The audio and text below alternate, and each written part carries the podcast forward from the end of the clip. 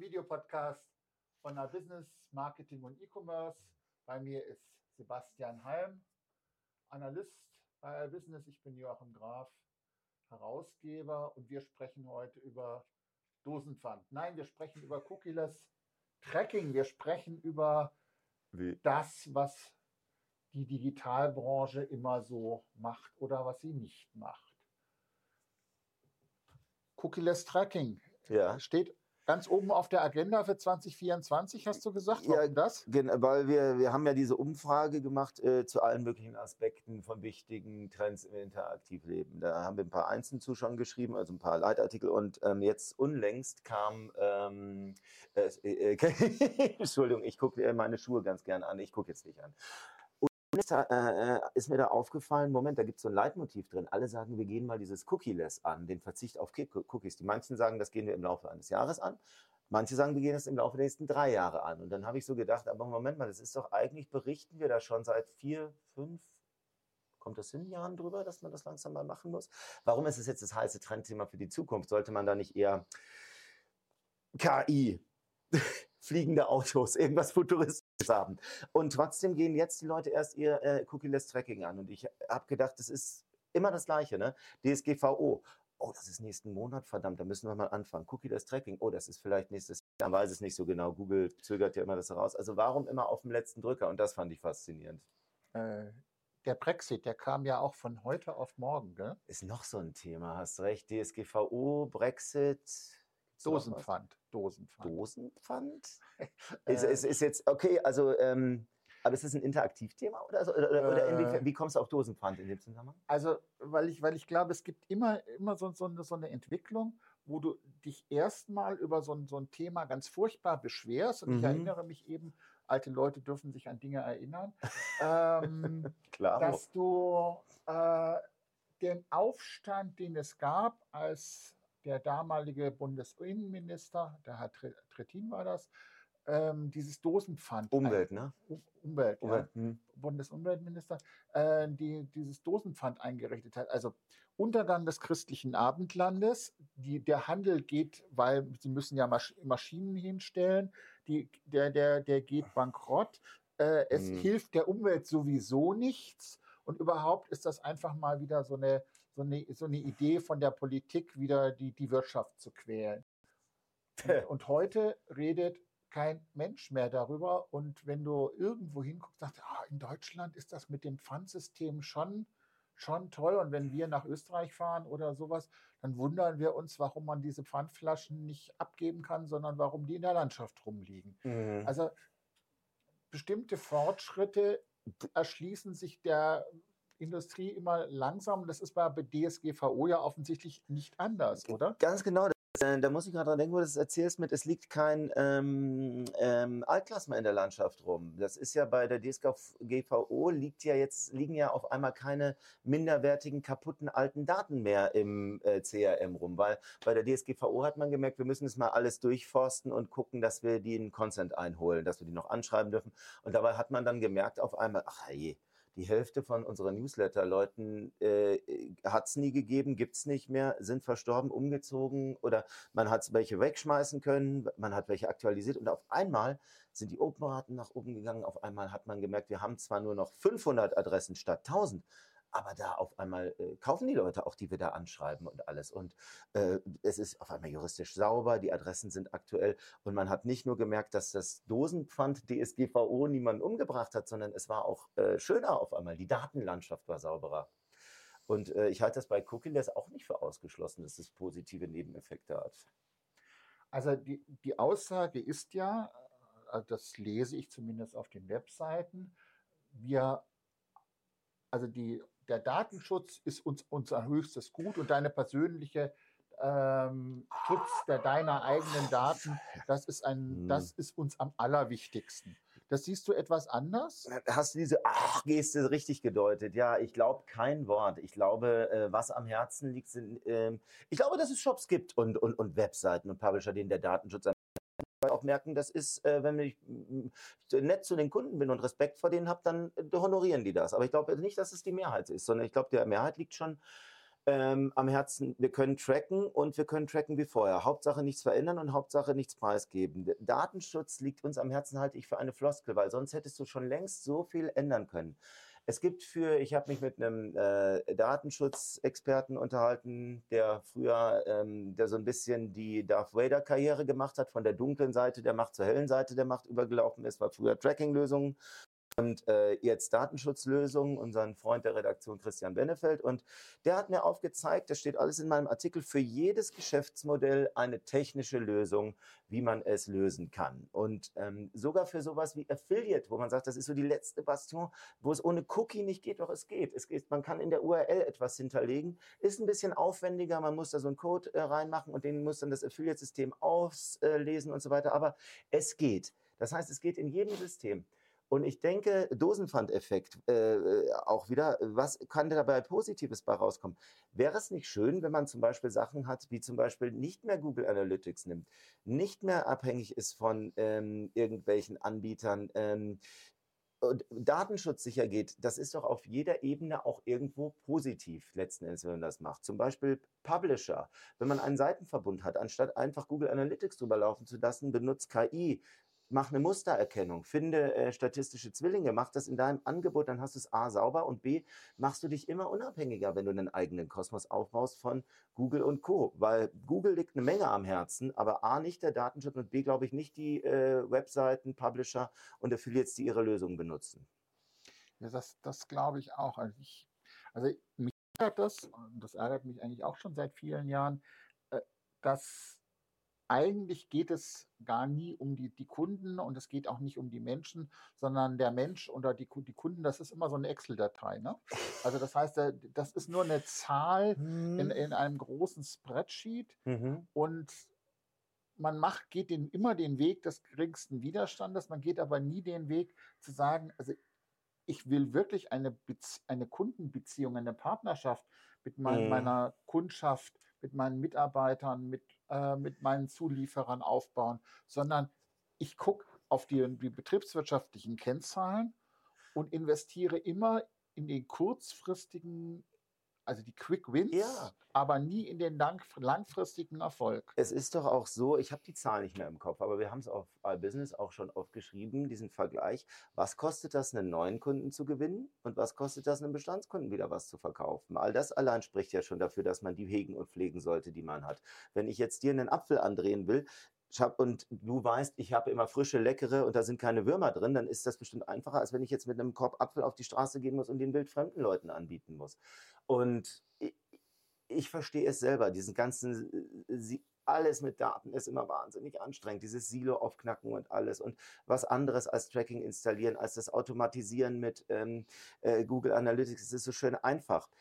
Da, da, kommt man schon mal schnell in Verschieberitis rein, aber irgendwann, finde ich, überwiegen auch die Vorteile und sich unabhängig zu machen von so globalen Playern wie den Facebooks und den Googles dieser Welt. Das ist ein enormer Vorteil. Ich denke, man sollte es jetzt wirklich angehen und ähm, nicht erst in den kommenden drei Jahren. Also da ähm, denke ich, ist die Branche, es ist sicher realistisch, wenn sie einschätzt, das wird uns in den nächsten drei Jahren beschäftigen, aber eigentlich ist es die falsche Antwort. Eigentlich sollte es niemand mehr beschäftigen in den kommenden drei Jahren. Man lässt so sich von Google vor sich hertreiben. Wenn Google jetzt wieder, es geht ja hauptsächlich um diese Einstellungen in Chrome, dem, ich glaube, Marktführerbrowser in Deutschland mit 50 Prozent. Im Artikel steht es genau drin. Ähm, wenn die jetzt sagen, wir schieben das nochmal ein Jahr nach hinten, dann ist wieder, machen wir es in vier Jahren statt in drei und so. Und da finde ich, macht man sich zu sehr zur Marionette von diesem großen Mountain View-Konzern. Also das ist ja eigentlich pervers. Also wenn, wenn, du, wenn du Datenströme dir anguckst, dann siehst du ja von allen Unternehmen wandern Daten Richtung Amazon, die Richtung Facebook, genau. die ähm, Richtung Google. Aber in die andere Richtung laufen natürlich überhaupt keine Daten. Nein. Und das bedeutet natürlich, dass die Unternehmen, die die Daten sammeln und nicht hergeben, mächtiger werden. Heißt im Umkehrschluss, wenn ich, wenn ich schon Daten habe, dann sollte ich sie eigentlich auch behalten, dann sollte ich sie vor allem auch nutzen. Das heißt, ich sollte äh, mein, mein eigenes Universum, so klein das auch ist, ja. schützen und gucken, dass ich das wirklich auch, auch wirklich mache. Und dann ist das Thema Cookies eigentlich das Falsche, das ich verwenden kann. Ja. Und ich verstehe es auch nicht, wieso man überhaupt auf die Idee kommen kann, über, über einen, sage ich mal, über sowas Flüchtiges hinauszugehen und nicht zu sagen, was muss ich eigentlich machen, dass die Leute sich registrieren, dass sie da sind, dass die Leute, ähm, dass ich sozusagen meine, mein, mein, meinen Customer Lifetime äh, Value nach oben drücke, dass ich solche Dinge mache. Die Shopbetreiber beschweren sich, dass es nur um Preise geht, dass es nur darum, dass es so teuer ist, den Traffic einzukaufen, dass es so teuer ist, die Conversion einzukaufen und, und, mhm. und. Aber die Strategien, wenn, wenn ich mit Leuten rede, dann, ähm, dann geht es immer nur darum zu sagen, da muss ich einfach noch mehr oben reinschaufeln. Mhm. Dem, weißt du, was ich dem hinzufügen möchte? Äh, nichts. Ja. Also, du hast recht. Und doch, eins fällt mir ein. Ich finde es ganz toll, wenn man dann sagt, ähm, wir müssen, also ja, schau mal, ich habe es jetzt eingesehen, Cookies, das ist nicht gut. Wir brauchen was anderes. Wir brauchen ein anderes Geschäftsmodell, eine andere. Wir nehmen jetzt Super-Cookies oder nicht löschbare Cookies oder Fingerprinting oder sowas, was alles das gleiche in einem anderen, einfach nur anders geschminkt und angezogen das Cookie ist. Es ist wieder das Tracking, das Zusammenführen von Daten, das Benutzen von Identifikationsmerkmalen zu einer Profilbildung, um die Leute ins Internet zu sagen. Also all das. Ich glaube, man muss ja einfach immer auch sehen, als ein Webseitenbetreiber, als ein Shop, dass äh, das, was so hinter einer Datenschutzphilosophie steht, das, was steht hinter einer Datenschutzgrundverordnung, hinter einer Privacy-Richtlinie, das ist ja nie, der EU und Co. geht es ja nie darum zu sagen, ihr dürft keine Cookies benutzen, sondern es geht ihnen ja um immer, immer etwas abstrakter letzten Endes läuft es immer darauf hinaus, ihr dürft Leute nicht profilieren, ohne dass die das wollen. Denen ist das ja wurscht, wie die das technisch auflösen. Am Ende wird immer der Hammer fallen und sagen, ihr dürft das grundsätzlich nicht machen. Einverständnis holen. Darauf läuft es immer hinaus. Es geht Technisch geht es da nicht raus. Es geht um das Einverständnis. Es geht immer darum zu sagen, ihr könnt machen, was ihr wollt, aber die Leute müssen wissen, was mit ihren Daten passiert. Das ist sozusagen das, der, der, ja. der Core Asset. Und das heißt, ähm, die Europäische Union setzt den Kunden, den, Verbraucher, den Menschen in den Mittelpunkt und sagt, was immer ihr tut, fragt ihn vorher. Dann könnt ihr Dinge tun, dann könnt ihr Daten speichern, dann könnt ihr was auch immer, weil, weil das ist ja dieses, die, die, die Datenhoheit. Und das ist, wenn ich aber, wenn aber mein, mein Ding immer ist, ähm, ich gehe nicht um, der, dieses, äh, dieses Modell der Datenhoheit, sondern mhm. ich gehe darum, wie trickse ich das eigentlich aus? Ja. Genau. Dann, äh, dann schaffe ich mir einen kurzfristigen Vorteil, der allerdings eine, eine klar umrissene Halbwertszeit kommt, weil eine Europäische Union, die wird das einfach länger durchhalten als alle anderen. Da, irgendwann wird dann wie du sagtest, der ja. Hammer fallen. Ja. Das heißt, dann muss ich es wieder umbauen. Dann ja. muss ich wieder was Neues machen. Dann mache ich es doch gleich so, dass es richtig ist, dass es gut ist und kommuniziere das und sage, pass auf, du kannst das bei uns einstellen. Und wenn ich, wenn ich Third-Party-Cookies oder überhaupt dieses, dieses Thema nicht mehr verwende und sage, naja klar, ich muss auf First-Party-Data gehen, mhm. dann gehe ich vielleicht noch besser auf Zero-Party-Data und sage, ich lasse die Leute sagen, was sie mir an Daten geben wollen. Die geben mir ja Daten, wenn ich ihnen das dafür verspreche, in irgendeiner Weise. Und sei das über einen Wettbewerb, ein Gewinnspiel, ein was auch ja. immer. Das heißt, dann, dann rede ich, dann überlege ich mir, was der Kunde, die Kundin, was die bei mir auf der Webseite will und sage, ja, hier kannst du mir jetzt sagen, was du möchtest. Vor, und dann habe ich diese Daten. Vor allem ist es ja auch viel valider, wenn du dir mal überlegst, wie viele Unschärfen es gibt bei Tracking. Vielleicht gucke ich nach für einen Freund von mir, wo es günstige Windeln gibt, weil ich habe noch Erinnerungen, meine Kinder brauchen schon seit acht Jahren keine mehr. Aber ich habe mich erinnert, die Marke war toll. Ich guck's, auf einmal denkst du über Cookies, ich habe das kleine Kind. Es stimmt nicht, es ist Bullshit. Oder ich gucke irgendwas nach, was mich mal zufällig gerade interessiert hat, aber eigentlich ist es nicht, es ist so volatil. Aber wenn ich dich frage, was sind denn eigentlich deine Interessen? Wo wohnst du eigentlich? Was bist du eigentlich für einer? Was würdest du gern bekommen? Das sind ja Sachen, wo du dann von innen heraus aufrichtig antwortest und was dann die Halbwertszeit von, einem von der Cache-Löschung letzten Endes übersteigt. Also das ist auch wertvoller, diese Daten. Also wenn ich in, dem, in den Shop reingehe und der mich, mich fragt, bist du eigentlich ein Geschäftskunde oder ein Privatkunde, dann werde ich das sagen, weil ich weiß, welches Interesse ich habe ähm, interessiere ich mich jetzt für Männerkleidung oder ja. mit Frauenkleidung. egal wie der meine, meine Entscheidung trifft, aber dann, dann sage ich das. Dann muss ich das nicht über irgendwelche komischen Algorithmen feststellen, die ja sowieso immer nur zu einer gewissen Trendschärfe beitragen, wenn, wenn ich das explizit sage. Na, okay, speichert das für mich, dann, weil ich wieder nochmal wiederkommen will. Oder speichert das von mir aus auch nur für diese Session. Das ist ja alles in Ordnung. Aber dann, dann bin ich selbstbestimmt, dann weiß ich sozusagen, fühle ich mich in einem, vertraue ich der, der Umgebung. Und sonst vertraue ich es nicht. Vor allem, das ist ja dieses spooky ähm, äh, Cookie-Tracking, wenn, wenn die Webseite mir auf einmal irgendetwas zeigt, wo ich sage, woher haben Sie diese Daten? Mhm. Oder was ich immer wieder kriege, sind dann Geodaten, wo sagt, Sie in Treplin. Ja, ja, äh, der Verlag heißt Verlag Joachim Graf, Daniel Treplin, OHG. Es gibt aber in Brandenburg eine Stadt namens Treplin. Ach. Wenn das auch noch schlecht ist, das ist ja dann, fast schon gut. Ähm, dann, dann, dann, organisiert das mir, mir die Daten dahin das ist alles so, wo ich dann sage, da versucht jemand mir mit Tricks irgendwas aufzuschauen. Das hat nicht unbedingt was damit zu tun, dass ich dann nachher dieser Webseite vertraue. Ja, das richtig. heißt, so aus, um das mal zusammenzubinden, was sollen Marketingverantwortliche, E-Commerce-Verantwortliche in Sachen Cookies heute tun? Das würde ich sagen, was ich seit, seitdem ich für den Hightext Verlag für iBusiness schreibe, äh, schon immer predige.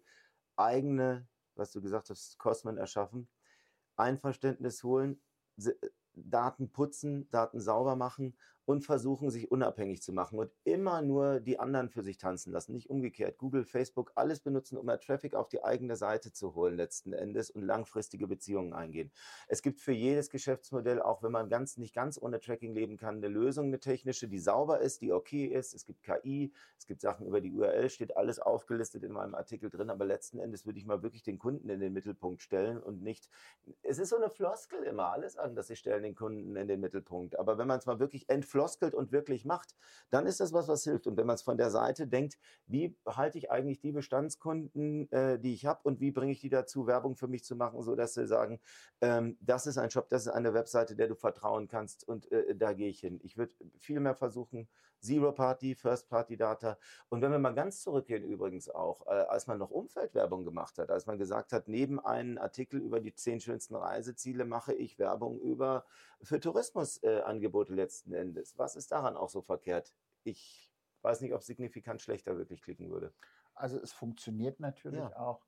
Das heißt, hier wieder der, der, der Punkt, das, da, das zu machen, was nicht was das kurzfristig Gewinn mhm. verspricht, sondern was richtig ist. Das ist, glaube ich, der, der Ansatz, der langfristig in einer Gesellschaft ähm, und in einer, einer Wirtschaft, die stärker auf Resilienz setzt, das heißt, ich brauche die eigenen Daten und die auf Kooperation setzt. Das heißt, wir reden ja über kooperativen Commerce, wir reden über Beziehungen, über Vertrauen. Das wird ja in, in einer sich fragmentierenden Welt auch immer wichtiger. Und das bedeutet eben auch als strategischen, dass ich langfristig überlege, wie, wie sehen eigentlich meine mhm. Beziehungen aus.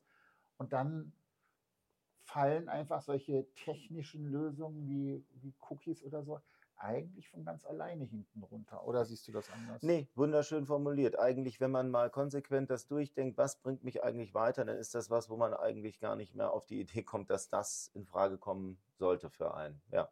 Dann haben wir ja die Pläne für 2024 mal wieder definiert. Schönes Wochenende.